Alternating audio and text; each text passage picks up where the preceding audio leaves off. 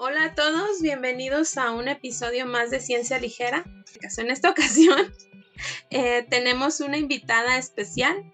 Ella es Fenice Padilla Gaitán. Eh, ella es antropóloga, antropóloga física por la Escuela Nacional de Antropología e Historia. Además cuenta con estudios en arqueología por la Universidad Autónoma de Zacatecas y actualmente está haciendo su maestría en emergencias y eh, desastres en la Universidad Autónoma de Querétaro. Ella es asesora técnica para búsqueda, localización e identificación de personas desaparecidas, además de que acompaña a familiares en búsqueda de personas desaparecidas. Es consejera en campo y laboratorio para el análisis de contexto con enfoque diferenciado, un enfoque en derechos humanos, enfoque de género y enfoque humanitario. Bueno, pues eh, bienvenida Fenice, muchas gracias por aceptar nuestra invitación. Em, y bueno, para iniciar, ¿podrías platicarnos o contarnos un poquito de justo, bueno, tú tienes estudios tanto en antropología como arqueología. Entonces, si nos pudieras contar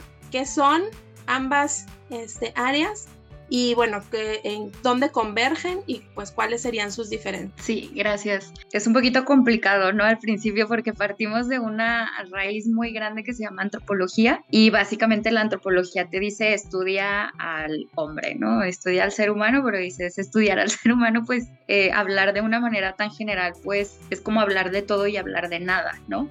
Entonces dijimos, bueno, vamos a ubicarla y vamos a ponerla en diversas ramas eh, algunas de ellas, por ejemplo, son la lingüística, ¿no? También se estudia la historia. A, veces la historia la ponen dentro y otras fuera de la, de la antropología, ¿no? Entonces ya depende de la escuela que, que traigan pero importa muchísimo, ¿no? Para las cuestiones o los estudios antropológicos.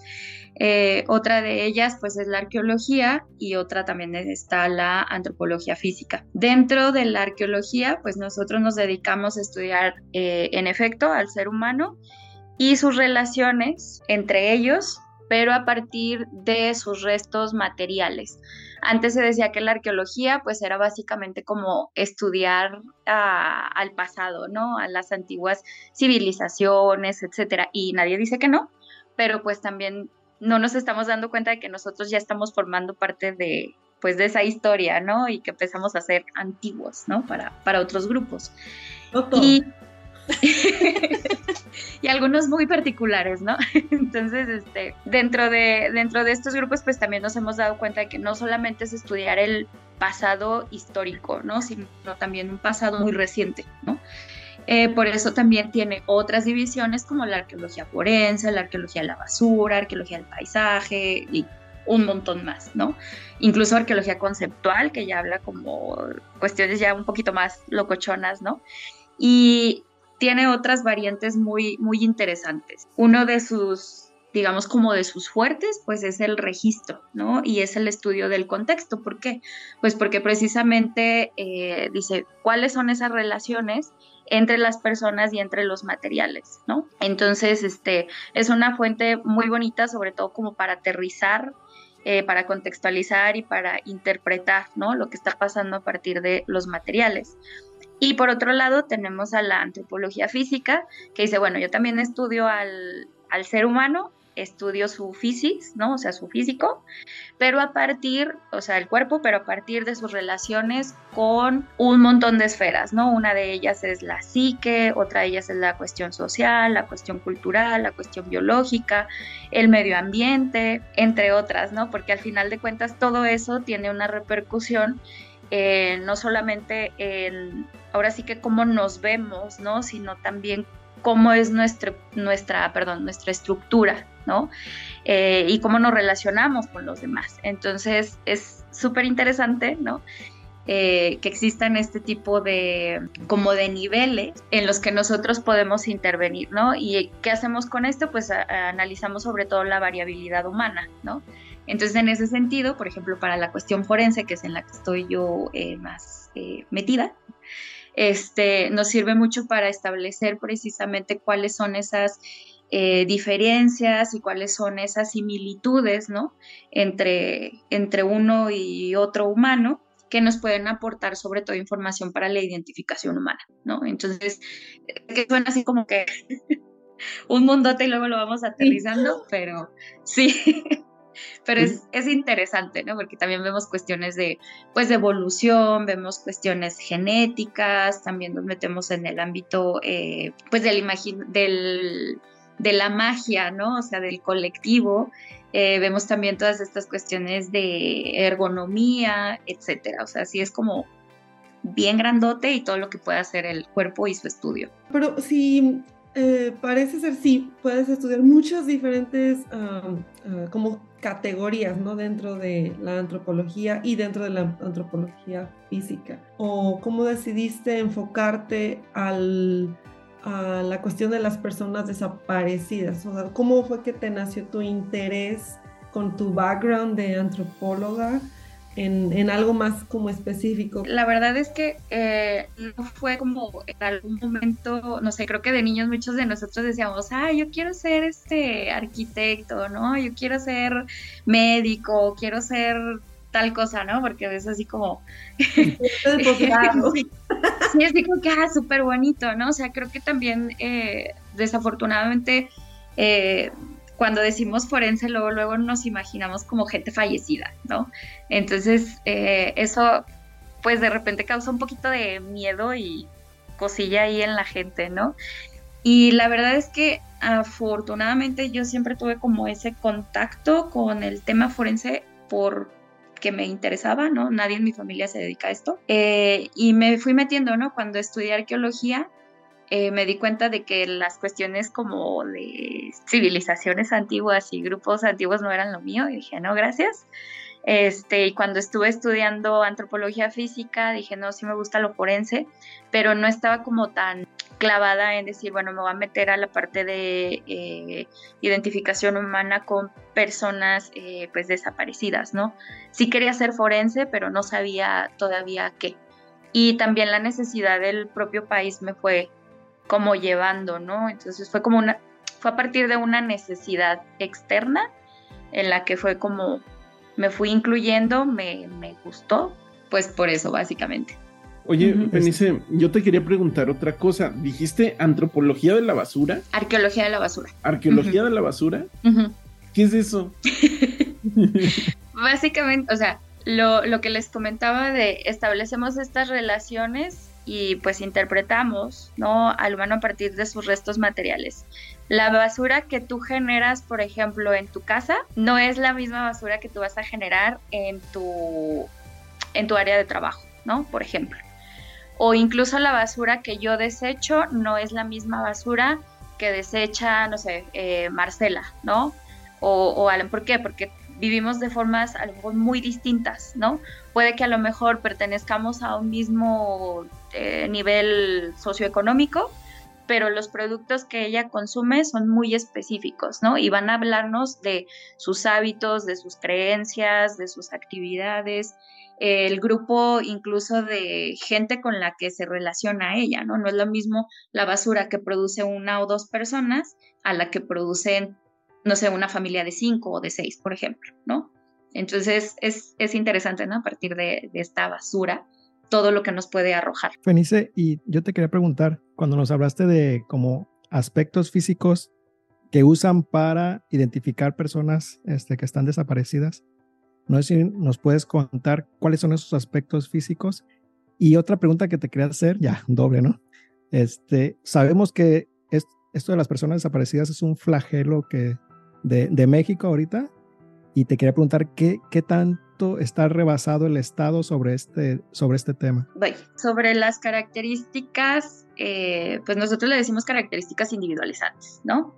Entonces son todos esos rasgos que nos van haciendo únicos, ¿no? Entonces, eh, no nada más en el sentido de mi color de piel, de mi color de cabello, que también corresponden a un, eh, pues, a un proceso evolutivo, ¿no? También y de adaptación, sino todos aquellos que van incluso con cuestiones de enfermedades, eh, con cuestiones, eh, por ejemplo, culturales o de ciertos grupos en particular, ¿no? Incluso hasta los aspectos económicos pueden dejar esas eh, huellas en, en, nuestro cuerpo, ¿no? Y nos van haciendo como muy, muy, muy específicos. Por ejemplo, no es lo mismo un niño que no ha podido desarrollarse y crecer por completo por cuestiones de pobreza, ¿no? Y porque tiene muy poco acceso a ciertos alimentos y ciertos nutrientes. Entonces, por ejemplo, su cuerpo va a empezar a, priorizar el desarrollo de órganos vitales, ¿no? Por ejemplo, el corazón, los pulmones, el cerebro, etcétera y todas las otras partes que se llaman, eh, o sea, que son la extremidad, eh, sobre todo superiores e inferiores, van a tener un menor crecimiento. ¿Por qué? Porque, por ejemplo, no hay un órgano vital ahí, ¿no? Entonces, el cuerpo va a priorizar proteger y desarrollar todos estos otros órganos vitales antes que pues un dedo, ¿no? Entonces, ¿qué pasa con las extremidades? Pues que se empiezan a ver un poco más cortitas. O sea, yo sé que a lo mejor han visto gente que de repente dicen, como que tiene el torso muy largo y están como muy cabezones y las piernitas están cortitas y los bracitos también, ¿no? Entonces, este, bueno, que aparte se puede dar por otro tipo de enfermedades, ¿no? Pero vaya, o sea, son como todas esas características que van quedando en nuestro cuerpo y dicen, pues sí, ¿no? O por ejemplo, eh, en nuestra vida diaria, ¿no? Eh, las cicatrices, eh, los tatuajes, algunas manchas, etcétera, van hablando incluso de nuestros roles de género, ¿no? O sea, quién usa el cabello corto y quién lo usa largo, ¿no? Este, de por qué nos pintamos el cabello como del color que lo usamos, por qué tenemos tatuajes, qué significan. O sea, son como todas esas historias de vida que se van marcando en el cuerpo, ¿no? Y que no solamente quedan en el tejido blando, ¿no? Sino que también llegan a, pues, a nivel óseo, ¿no? Que es uno de nuestros fuertes, precisamente en antropología física, y que por eso alguien tiene ahí una, un fondo de pantalla de una serie de bombs, ¿no? Entonces, este, pero bueno, no nada más vemos huesito, ¿no? Sino que va más allá. Y respecto a la otra pregunta que comentabas de qué tanto está rebasado, híjole, yo creo que es una pregunta muy difícil en el sentido de que ha sido como un sub y baja, ¿no? No sé, es como una montaña rusa esto. De repente tienes un problema gigante, lo atacan por un lado, pero ya generaron otro.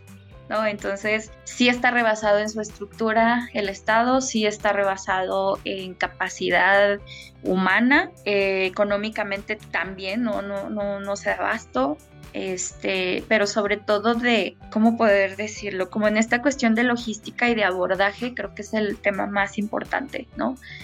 Que no se han sentado realmente con, con quienes le, le saben al asunto y no se ha podido llegar a un consenso, ¿no? Y que se ha vuelto tan político, ¿no? Que entonces empieza, ¿no? A, a mermar todo el proceso. Entonces, este, Siento yo que el, problema es mayúsculo y no nada más en la cuestión de los números, sino en capacidad de entendimiento y capacidad de resolución de problemas. Eh, perdón, en ese sentido también te quería hacer otra pregunta. O sea, hay gente que está especializado en, en esta área que tú manejas, pero ¿qué tanto otras personas pueden ayudar? Por ejemplo, investigadores de universidades. Por ejemplo, aquí la mayoría somos eh, biólogos moleculares que estamos a lo mejor en un instituto de educación o en un instituto científico. ¿Qué, qué puede hacer ese tipo de personas como para ayudar en este problema? O sea, ¿se pueden eh, capacitar o cómo podría esas personas que hay varios eh, biólogos moleculares o etcétera alrededor del país? ¿Qué puede hacer toda esta persona como tratar de ayudar a este problema? Porque parece que sí, como nos comentas, es, es, amplio, ¿no? Pues algo que hemos visto y que nos ha apoyado bastante, no sé si funcione a largo plazo, porque también seguimos trabajándolo, ¿no? O sea, todavía no hay como mucha experiencia a largo plazo de buenos resultados al respecto. La mayoría han sido como de aspectos muy negativos, desafortunadamente, pero creo que en la parte de la formación es el involucramiento y el entendimiento de que nuestro objetivo es y siempre será social, ¿no? Independientemente de que trabajemos en aspectos de conciencia muy dura, ¿no? Al final de cuentas, nuestro, nuestro objetivo siempre va a ser social, ¿no? Entonces, creo que desde la sensibilización con quienes están formando en el campo, ya es como de gane, de verdad, es muchísimo, porque hay mucha gente que ni se da cuenta, ¿no? De que esto existe y que sigue pasando, ¿no? Y del, del nivel de, de crudeza que tiene, ¿no? Este, por un lado, por otro lado, pues también que los aportes científicos que se realizan precisamente tienen ese sentido social, ¿no? Entonces, si se van a hacer aportes, pues ojalá en algún momento sí hubiera como más campo, ¿no? A las realidades eh, específicas que vivimos incluso por regiones, ¿no?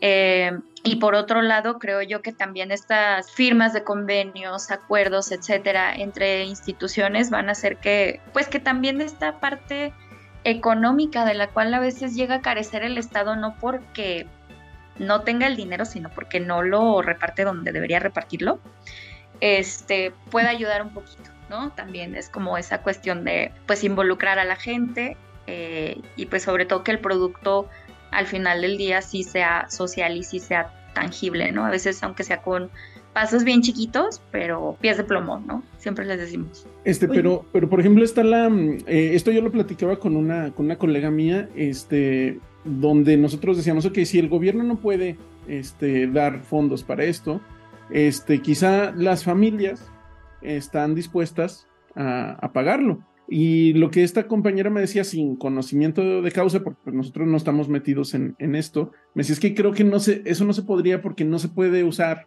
en ningún juicio, no te lo reconocen por ley.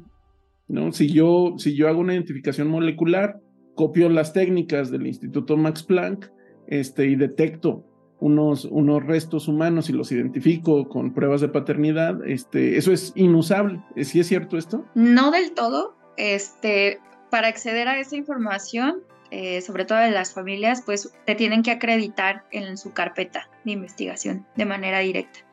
Y a partir de eso ya se pueden gestionar por medio de otras instituciones, por ejemplo, el pago de honorarios, este, o hay veces que que pues uno lo hace por pues porque sí. Por amor al arte.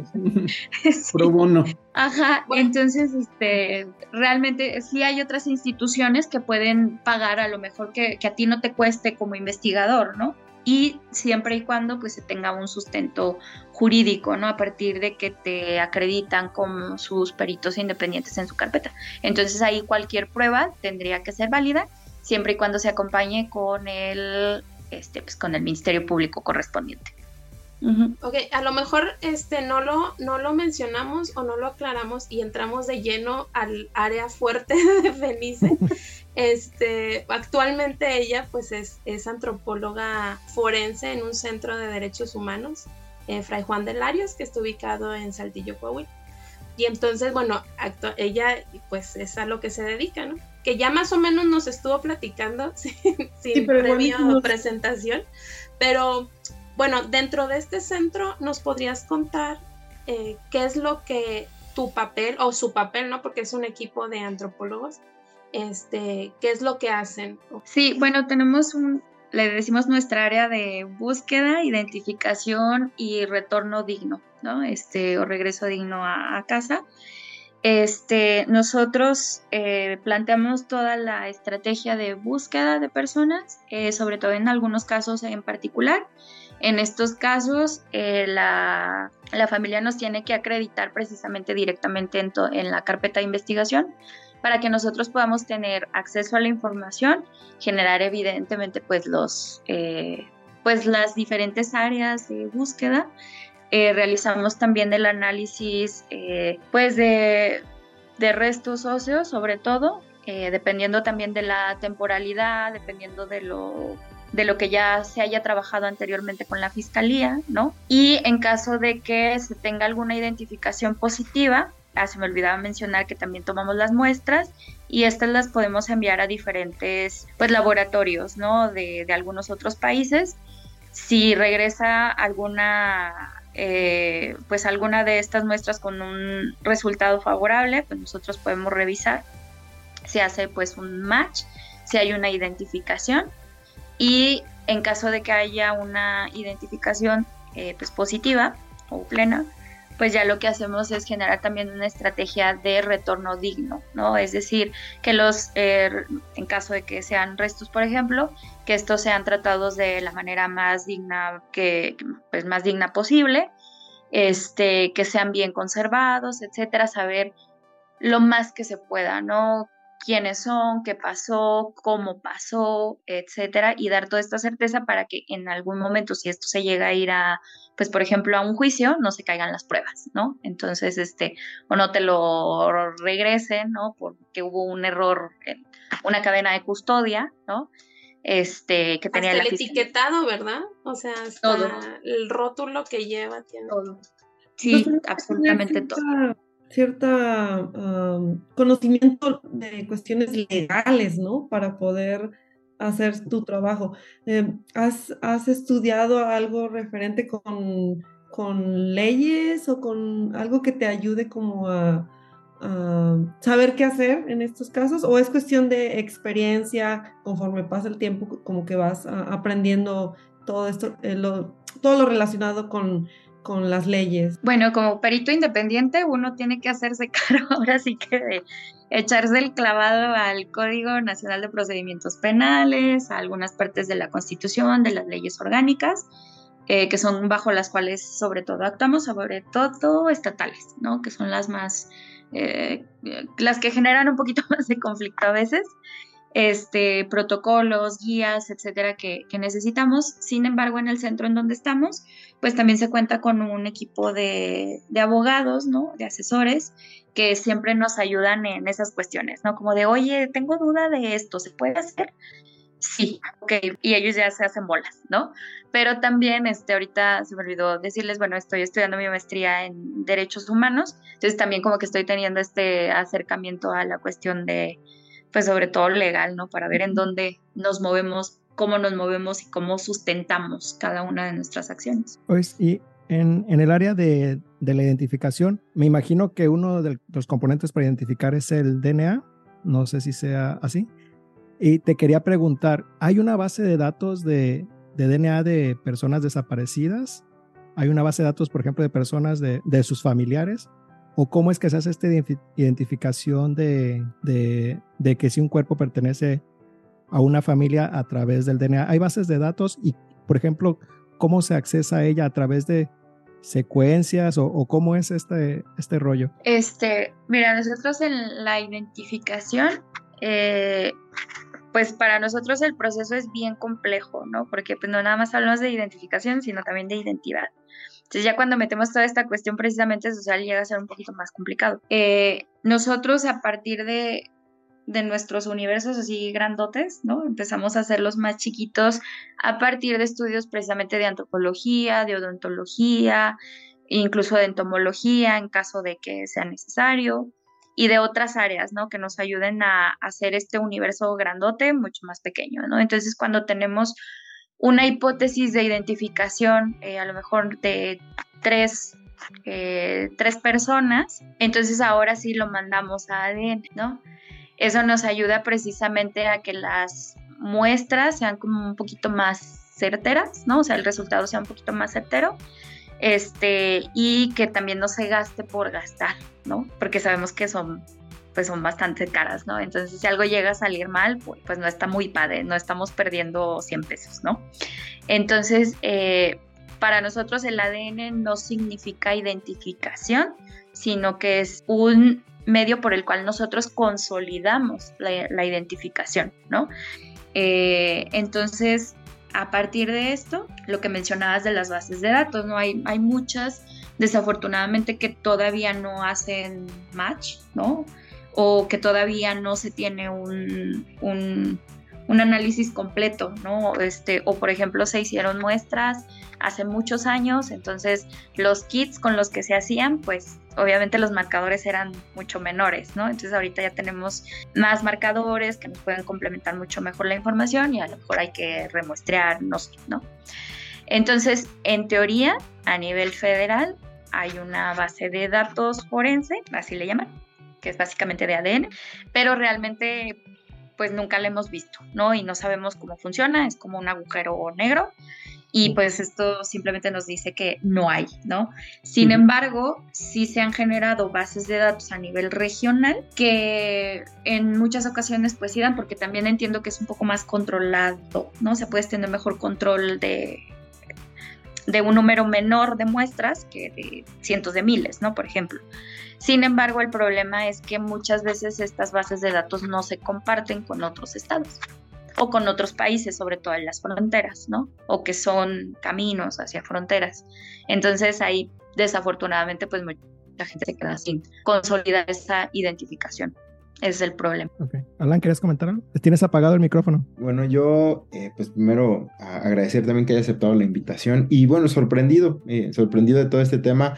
Para los que no nos dedicamos a, eso, pues hasta cierto punto hay temor y al desconocimiento que es en mi caso tan extremo de que pueda ser una, eh, un especialista que se dedica a eso. Y, bueno, el, contexto que tiene también, eh, ya de manera individual, a mí me cuesta mucho trabajo imaginarme que puede haber tantas cosas como esas y, por eso es que eh, es mucho el respeto que se tiene a las personas que se dedican a esa palabra o ese juego de palabras de un retorno digno. O sea, ¿qué pudo haber pasado para que un humano haya perdido esa, eh, pues esa identificación o esa identidad y luego regresarle, eh, todo lo, que conlleva, pues lo veo eh, asombroso en, el esfuerzo.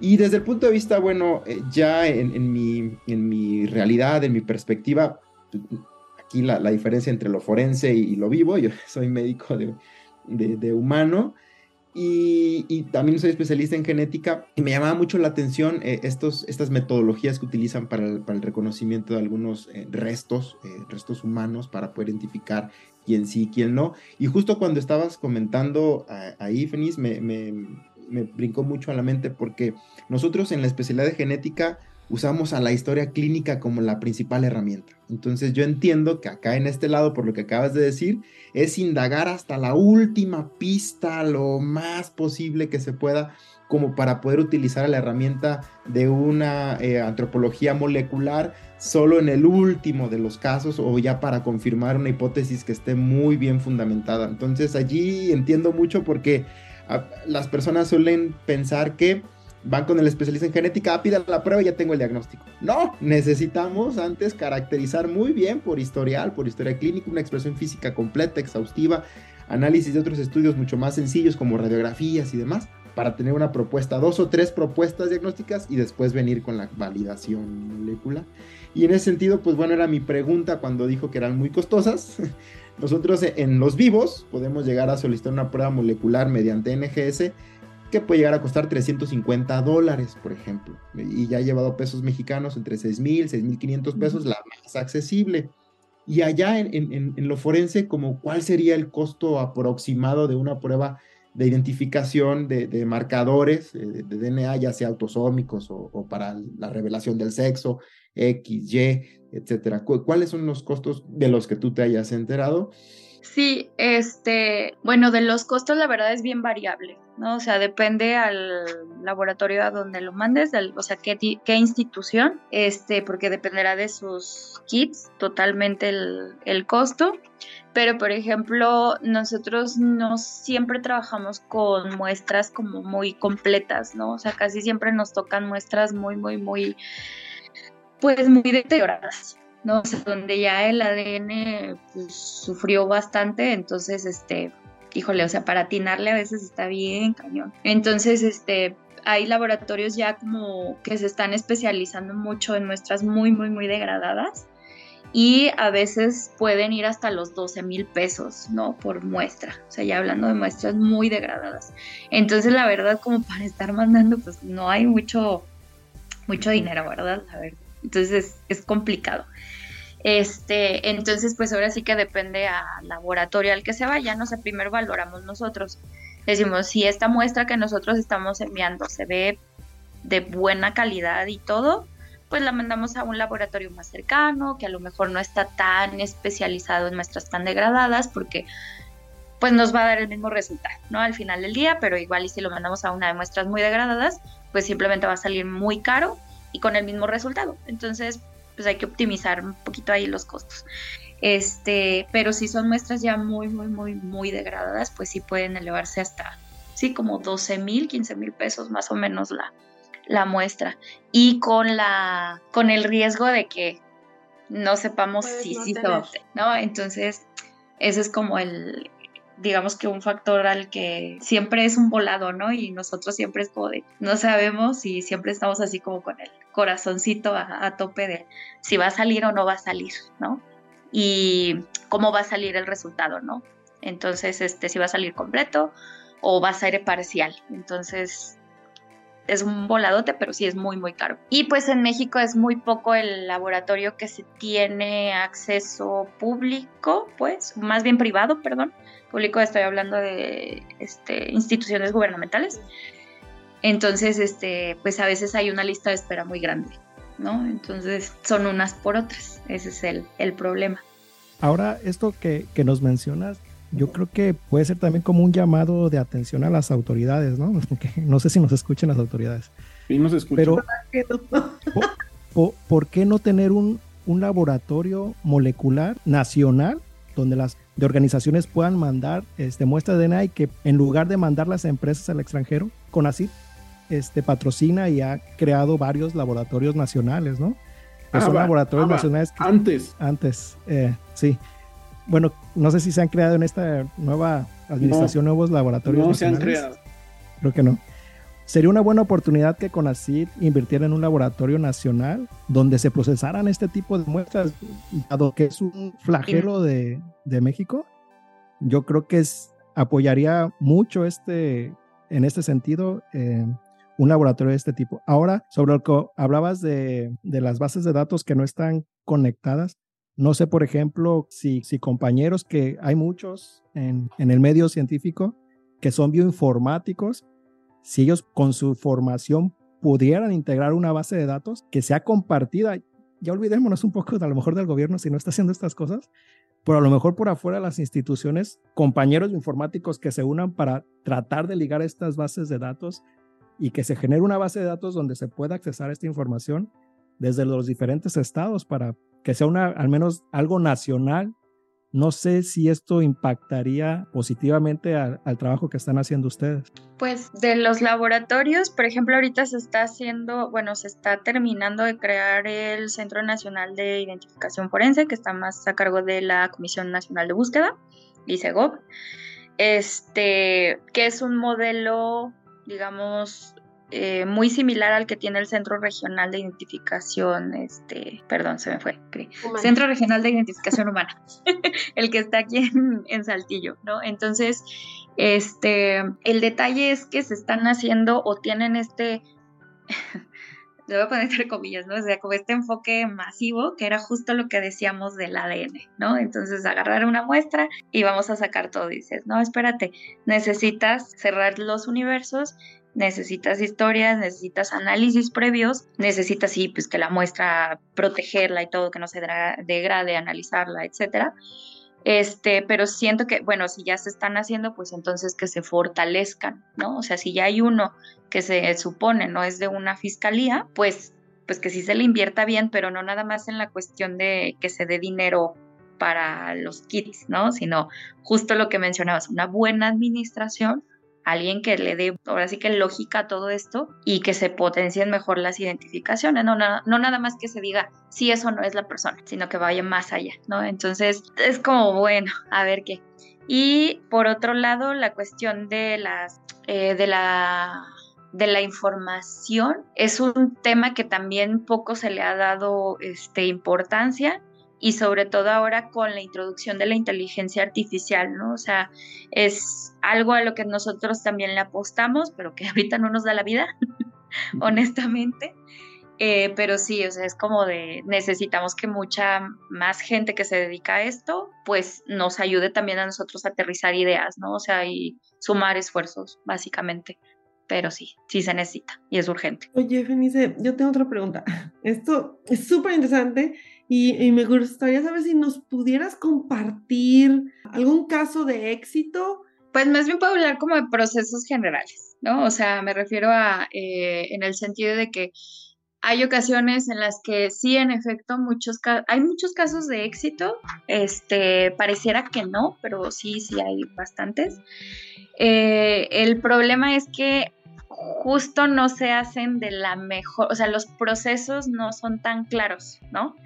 Este, ese es el, el problema, ¿no? Nadie dice que no tengan como el éxito, pero por ejemplo, no se llegan a judicializar porque a pesar de que sí es la persona, los procesos están raros, ¿no? O sea, como que dices, no me queda claro de dónde salió, no me queda claro el seguimiento, etcétera, ¿no?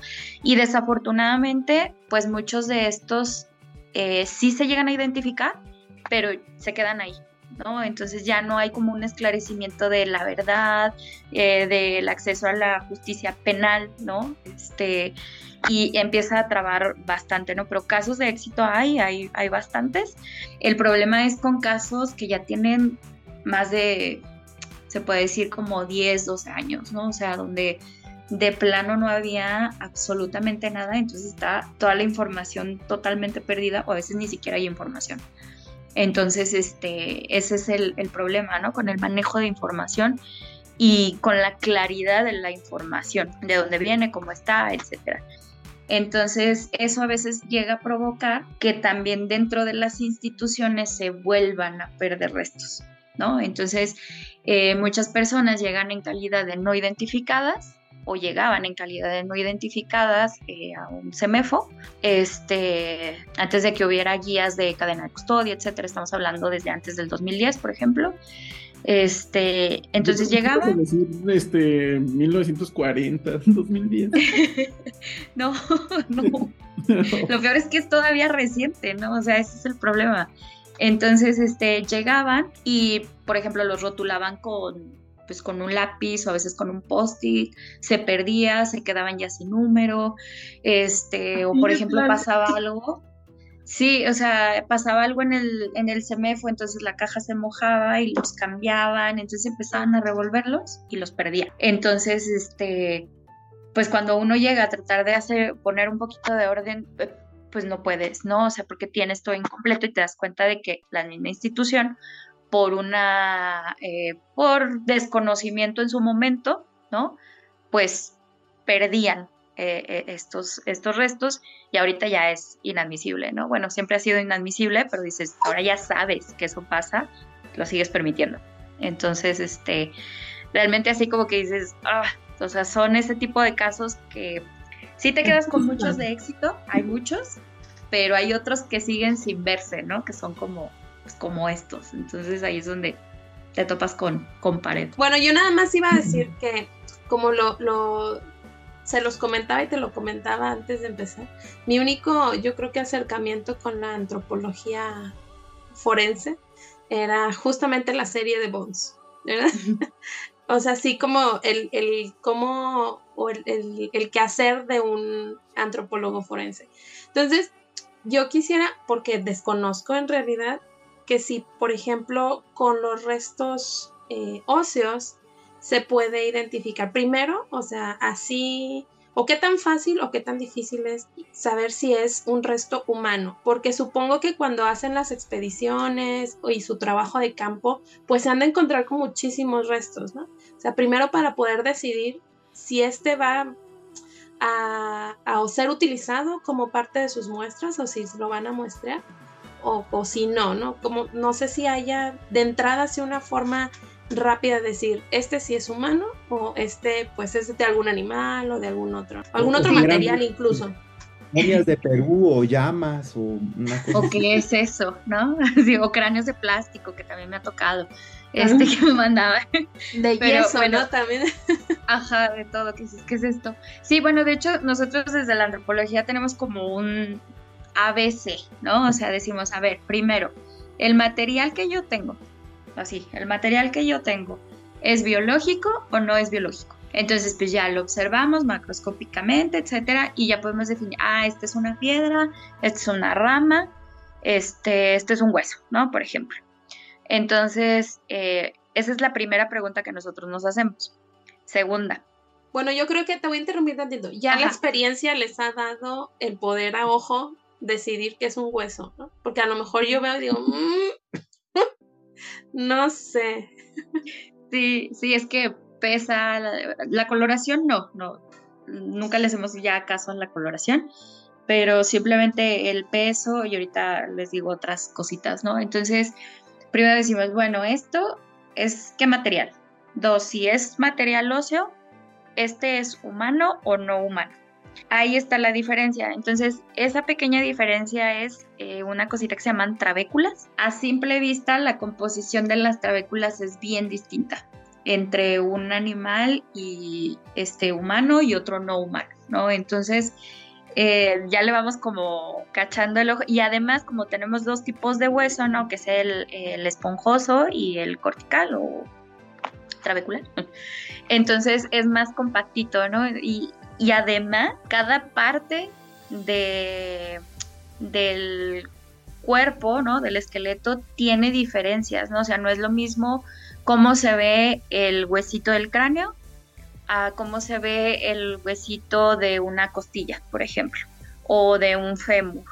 ¿no? O sea, sí tiene una composición bien distinta, pero por ejemplo de, de animales, algo que nos llega a pasar muy a menudo es que se llegan a confundir eh, los de pollito o perro con huesitos de niño, por ejemplo. Entonces de repente dicen, no, es un niño, nosotros no, no es un niño, ya les tenemos que explicar porque pues como tenemos un proceso de desarrollo y de crecimiento, ¿no? Este, nuestras diáfisis y nuestras epífisis, no sé, la diáfisis es digamos como el huesito largo y las epífisis son las que están en las orillitas, ¿no? Entonces cuando nosotros estamos chiquitillos, pues las tenemos despegadas, ¿no? Entonces, conforme vamos creciendo, estas se van fusionando y se van formando en uno solo. Y hay obviamente temporadas en las que eso sucede, ¿no? Entonces, es para nosotros imposible que un bebé tenga consolidadas, ¿no? Las epífisis con la diáfisis y por ejemplo el pollito sí la, o el perrito sí las tiene consolidadas, ¿no? Entonces ahí es donde empezamos a explicarles que a veces ni siquiera hay que agarrar el hueso, ¿no? Simplemente con ver que sí están fusionadas, nos damos cuenta de que eso no es así, ¿no? Este, o a veces se llegan a confundir eh, algunos huesos mucho más grandes con huesos de gente sobre todo que tiene, por ejemplo, acondroplasia, ¿no? Que eso es súper raro pero sí a simple vista llegan a aparecer como, pues casi casi como de animal, ¿no? No humano. Entonces ya hasta que ves y revisas la estructura y dices, ah, ok, sí es, sí es humana, ¿no? Pero la forma de las redecillas es muy, muy particular en los humanos.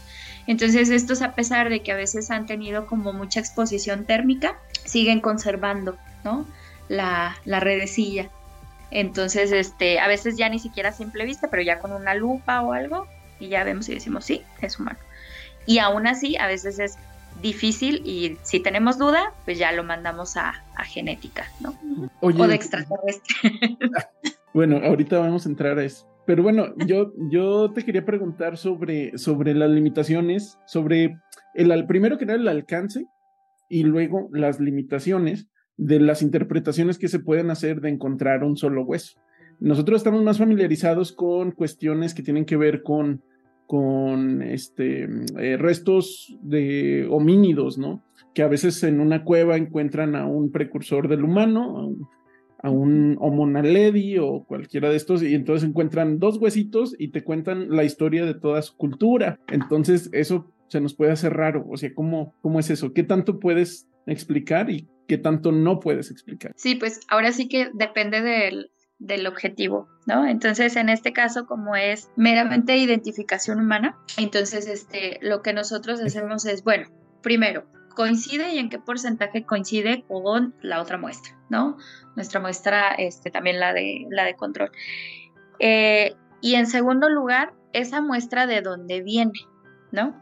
Es decir, viene de, por ejemplo, una falange o de un metacarpo, este, ¿qué significa eso? ¿No? Por ejemplo, una persona podría vivir sin un dedo o sin una mano. Sí. Sí, ¿no? Este, o por ejemplo, de un diente, ¿no? Este, una persona puede vivir con un diente o con tres, sí, ¿no? Este, entonces, también el hecho de que a veces encontremos ciertas partes no significa que la persona esté fallecida, ¿no? O sea, también es como cuidado, ¿no? Con lo que nosotros estamos eh, diciendo. Eh, nosotros lo vimos, por ejemplo, en lo de Ayotzinapa, ¿no? Que decían, no, es que hay unos restos y decía, bueno, pero es que, ¿qué partes fueron? ¿No? Las que se encontraron. Y entonces, ¿una persona puede vivir sin eso? Sí. ¿Hay certeza de que esté fallecida? No. Entonces, o sea, pero de que sabemos que esa muestra sí pertenece a tal persona, sí, pero también hay que ver de dónde viene, ¿no? O sea, no es lo mismo entonces que venga de una vértebra, ¿no? O sea, pues ya está como pues más difícil, ¿no? O la base del cráneo, por ejemplo. ¿no? Entonces, sí, sí cambia muchísimo también de dónde nosotros estamos tomando las muestras y saber cuál es la importancia, ¿no? De esa muestra en particular, que también esa es la, justo la limitante, ¿no? Si nosotros solamente tenemos, pues, una falange o alguna parte de un pie, pues hay que mediar y hay que tener cuidado con lo que estamos diciendo, ¿no? Pero si es una parte mucho más específica como una vértebra, una costilla, el eh, fragmento de mandíbula, ¿no? Por ejemplo, de algún cóndilo, eh, base de cráneo, cabeza de fémur, pues ya empieza a tornarse un poco más eh, certera, ¿no? La, la, interpretación de que entonces la persona sí puede estar fallecida, ¿no? Entonces, ese también es el riesgo con las muestras, ¿no? En la interpretación del resultado, no nada más decir sí, ¿no? Sino de qué parte y si eso es compatible o no también con la vida. ¿no? Muy bien, muy bien. Y, bueno, pues igual y tú no lo sabes, pero aquí entre nuestro grupo tenemos algunos este, personas muy interesadas en la astrobiología. ok. Y este, a ver, Jair, si nos puedes platicar qué Y otros muy creyentes en la vida extraterrestre. ¿Otros o uno? Pues es que yo dije otros nomás para que no. no ah. pues ya para mi nombre, al público, que no se sepa que nada más es Jair. Bueno, eh, pues ahorita hay un. Todo un. este En las redes hay todo un, un tema acerca de que gracias a Jaime Maussan, que presentó unos cuerpos que dice él que son no humanos, pero que son biológicos, que son unas momias, ¿no? Que presentó en el Congreso, etcétera. Todos lo hemos visto, se han hecho tamales, se han hecho piñatas, se han hecho pasteles, hay imágenes de, según de, rayos X, etc. Entonces te quería preguntar, eh, ¿es posible, por ejemplo, determinar, y con lo que nos platicaste, ya sé que sí es posible, determinar si estos restos son biológicos o si son humanos o si son de alguna otra especie de, de animal? Y si, por ejemplo, si no sé si has logrado ver alguna de estas imágenes, si esto que, que muestran a qué podría este, pertenecer, no sé. Sí, de hecho estuve, bueno, cuando pasó todo esto yo soy así fiel seguidora de Maussan. ¡Ay, no! Porque crecí con él. ¿Encontraste quién, Yair? no, no, no, no soy fiel seguidora. forever. Traigo mi playa, tengo un tatuaje de, no es cierto. Este, pero no estaría mal. No, eh, vaya, o sea, es un personaje, a ver, eh, creo que quisiera partir como de esta parte de pues, quién es Maussan, ¿no? Y creo que es interesante también saber un poquito de, pues, de dónde viene todo esto, ¿no? No es un personaje dado de la nada, ¿no? Ya tiene años investigando el fenómeno ovni y extraterrestre. Este, y pues ha, formado su carrera, tiene su tienda en Ciudad de México, etcétera, ¿no? De un montón de artilugios y cosas ahí bastante curiosonas, ¿no? Este, y se ha, digamos que ha hecho como escuela, ¿no? En, en el fenómeno ovni, ¿no? Entonces, este, me llama la atención también como esta especie de historiografía, ¿no? Como de, de dónde parte, pues, Mausa, ¿no? Y a quién le creemos y a quién no le creemos, ¿no? Entonces, sí es como en este aspecto de, pues, eh, no, no ciencia per se, como la conocemos, ¿no? O sea, tampoco quiere decir que no existan otras formas de hacer ciencia, ¿no? No estoy muy segura si esta es la correcta. La podemos llamar pseudociencia por ahora. Ajá. Por ahora. Entonces, este, bueno, eso, ¿no? Y me llama también la atención como de, pues entonces, eh, Maussan se ha convertido en todo un personaje, en toda una institución, ¿no? Y este, pues cómo llegó al Congreso, a mí me, me llamó muchísimo la atención. Entonces, ¿cómo llegó al Congreso? ¿no? Porque necesita ciertos requerimientos legales, sobre todo, exacto, legales este, de colores. Este, pesan mucho, ¿verdad? Entonces como que me llamó la atención eso de quién le dio permiso de llegar a un lugar así, este, sobre todo siendo el Congreso, ¿no? Entonces, porque pues en teoría nadie debería presentar ese tipo de cosas en el Congreso, salvo que sea algo como de super seguridad nacional, que de verdad da fe, o sea, creo yo, no he visto demasiadas películas de eso, pero siento que desde ahí como que ya me, me suena raro, ¿no? No sé si lo hicieron en mala onda para irse contra él, pobrecillo, ¿no? Este, o realmente él también pues, lo buscó, ¿no? Entonces, este, no lo sé, ya sus razones tendrá, pero en ese sentido siento que también fue como hasta tuvo una muy mala asesoría, ¿no? Entonces a lo mejor hubo un científico como mala onda que le hizo la, pues, pues sí, pobrecito. o si realmente todo lo tergiversó él, ¿no? Todos estos estudios. entonces pero la, visto, o sea, pobre criterio, entonces deja ver su pobre criterio para distinguir qué son evidencias que puede llegar a presentar de manera pública, sólidas o no, y pues también hasta qué punto está en juego su carrera. ¿Cuál carrera? A lo mejor solo quería que se siguiera hablando de él y, seguir monetizando de alguna manera y nada más. ¿Quién sabe? Porque esa era por mi, mi pregunta sobre eso. O sea, si tú ves algo así con la experiencia, bueno, que tú obviamente tienes, pero que él, supongo que al paso de los muchísimos años que ha tenido en esto, o sea, sí se podría distinguir qué es algo que, que está presentando como verdadero y qué es lo que en realidad es, ¿no? O, sea, o así como estaban o como las vimos hubiera, o sea, o cabe la posibilidad de alguna duda? Mm, yo lo que vi tanto en el video y vi una serie de radiografías que habían sacado y sí estuve ahí echándole un ojito, ¿no? Porque les digo, yo, yo así dije, ay, Mausan, ¿ahora qué hizo? ¿No? Entonces, este, pues ya le estuve echando un ojo y dije, Dios mío, este es un Frankenstein, ¿no? O sea, o sea, es, salieron algunos memes que decían como de haz tu momia de Nazca de papel mache, algo así. Entonces, algo así decía. Entonces, pues básicamente eso fue lo que hicieron, ¿no? A ver, eh, no juzgo este que sea un producto, obviamente eso es un producto de algo, ¿no?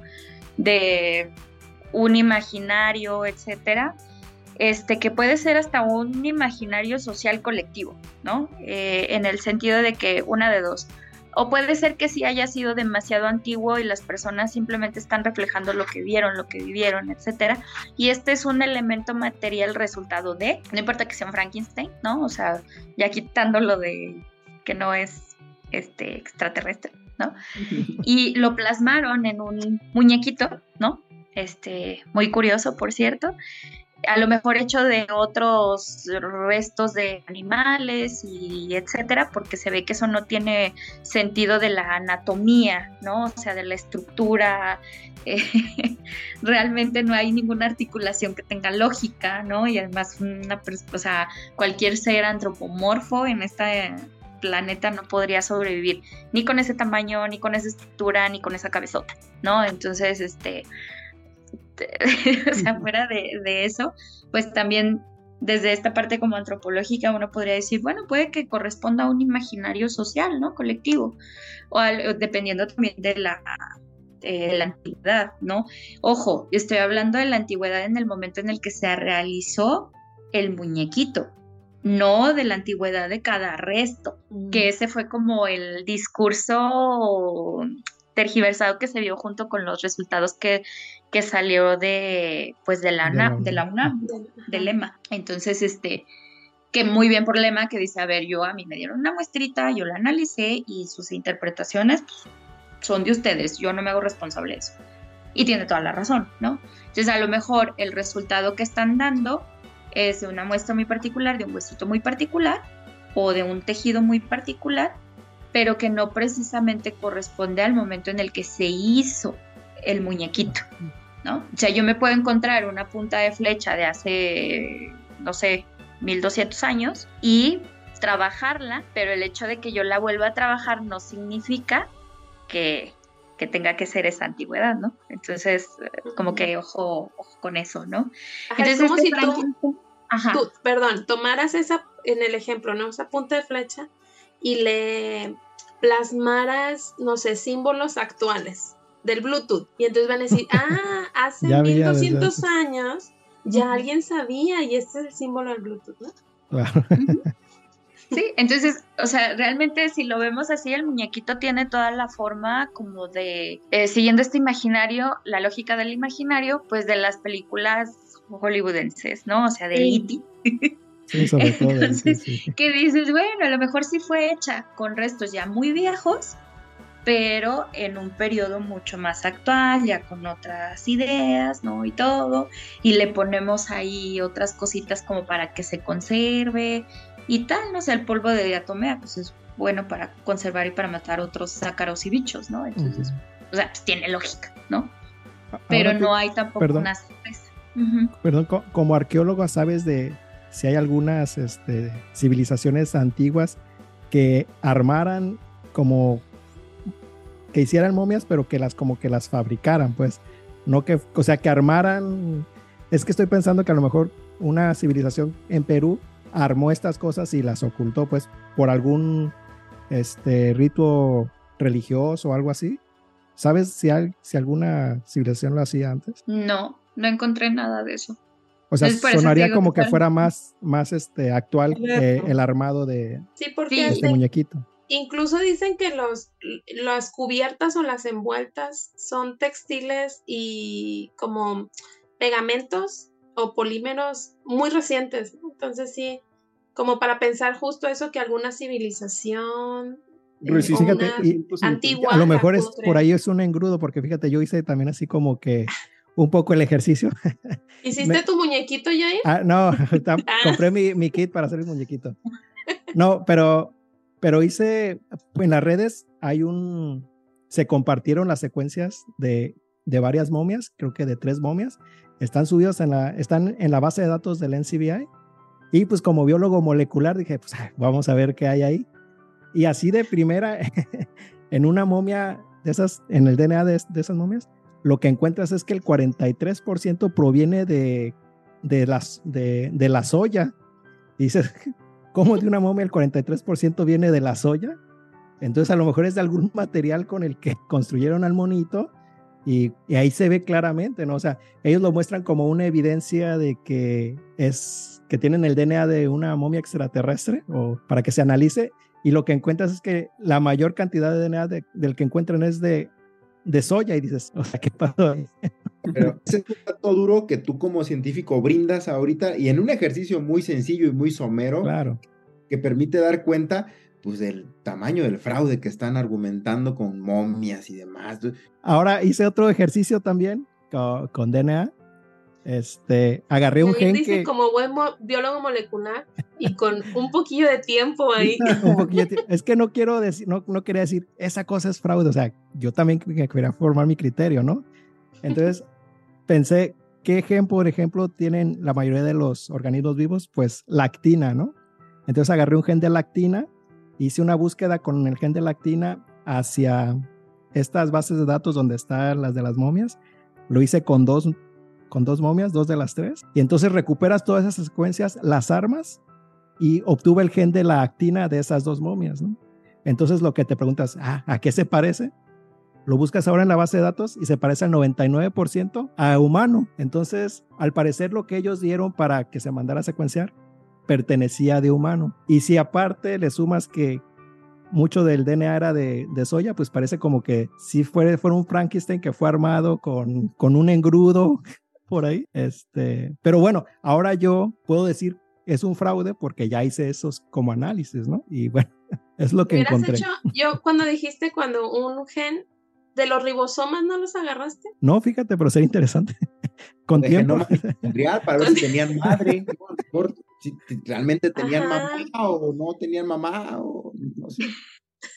Pero sí, o sea, no quise caer como en ese, ah, es fraude, así, aunque sé de qué personaje viene, quise hacer como mi búsqueda, entonces ahora ya, con lo que yo encontré, ya estoy certero, digo, ah, pues ya es este, es un fraude, ya me quedo tranquilo, ¿no?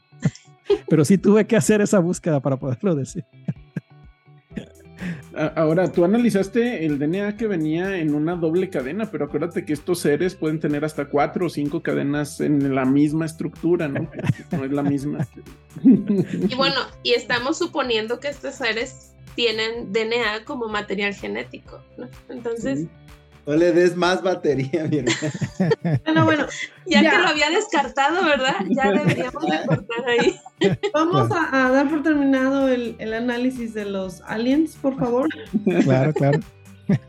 Este, pero, Felice, algo que quieras este, comentarnos, algo. Ay, bueno, yo le quiero preguntar algo, Fenice, de lo de, de lo de tu maestría. O sea, por ahí mencionaron de este cuestiones relacionadas con desastres. Ajá, que sí, es que estaba estudiando la maestría en emergencias y desastres en Querétaro.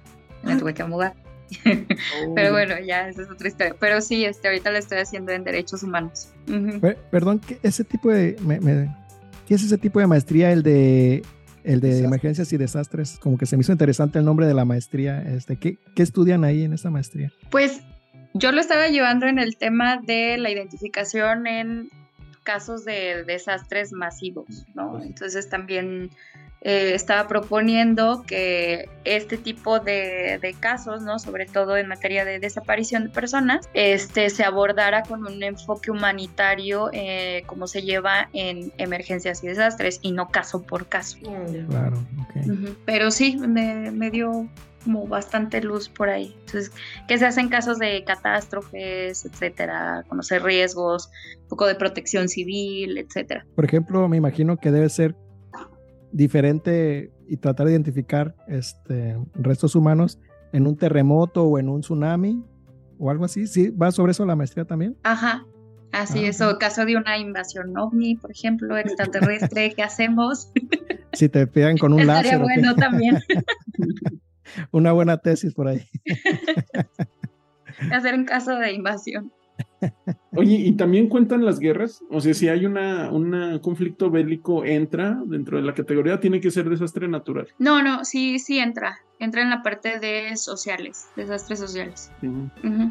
Que precisamente la violencia o, por ejemplo, el crimen organizado, etcétera, entra, entra ahí. Son de movimientos sociales.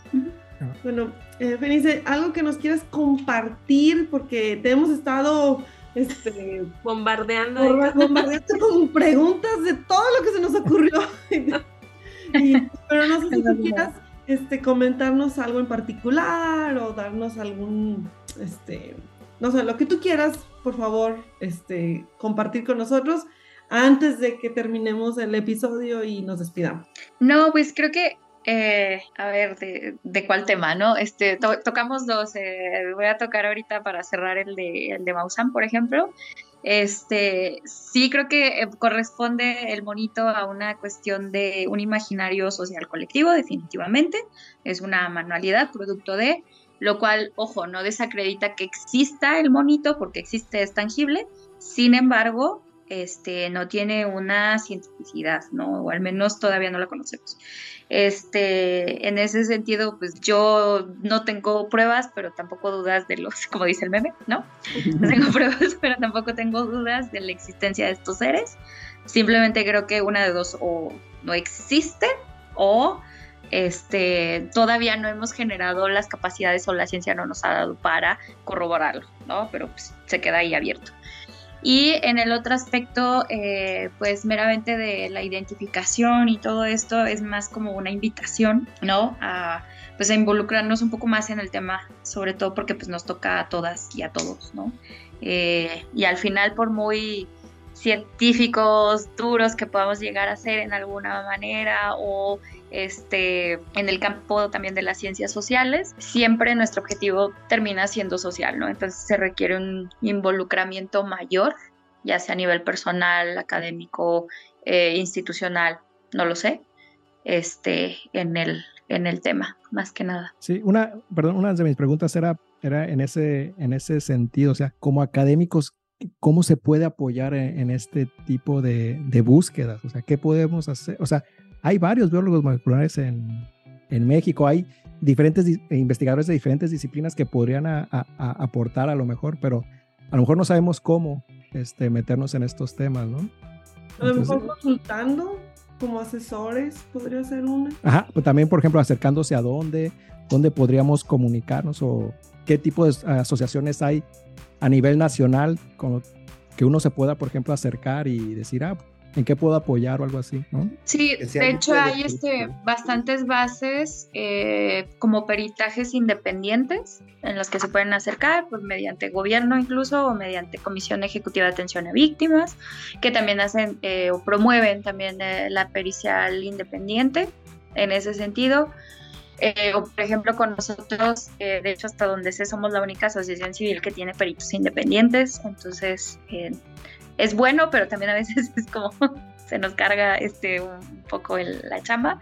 Pero bueno, pues estamos nosotros, ¿no? Ahí en el, en el centro para los derechos humanos fray-panelarios y pues de alguna u otra manera si se quiere ver a mayor escala pues está tanto los centros regionales de identificación en los cuales estoy también segurísima que siempre va a ser bienvenida una, una mano, una asesoría, un algo, ¿no? Incluso se pueden firmar convenios, etcétera. Entonces, estoy segurísima que por ese aspecto siempre, siempre se va a requerir alguna mano. muchas gracias. Este, Mariana, si nos hace los honores de cerrar, por favor. Ah, no, pues muchas gracias nuevamente, Fenice, por aceptar este estar con nosotros a platicar pues este de tu expertise, de lo que haces y este de este otro tema, ¿verdad? De desmentir totalmente. Desviarnos totalmente, pero bueno, este era el tema de, del momento y que bueno, está muy relacionado a, a justo eso, o sea, eh, que tu expertise te permite eh, el, el, decir esto es totalmente armado, ¿no? Entonces, bueno, nuevamente muchas gracias por aceptar. Esperamos que este, te haya sentido a gusto platicando con nosotros. Y pues nada, eso es todo por el episodio del día de hoy. Acuérdense de seguirnos en todas nuestras redes. Estamos como Ciencia-Ligera. El canal de YouTube es Ciencia Ligera, Facebook Ciencia Ligera. Y pues sería todo ¿sí? por el día de hoy. Muchas gracias, esperamos que les haya gustado también a ustedes. Bye. Hasta luego. Bye. Gracias.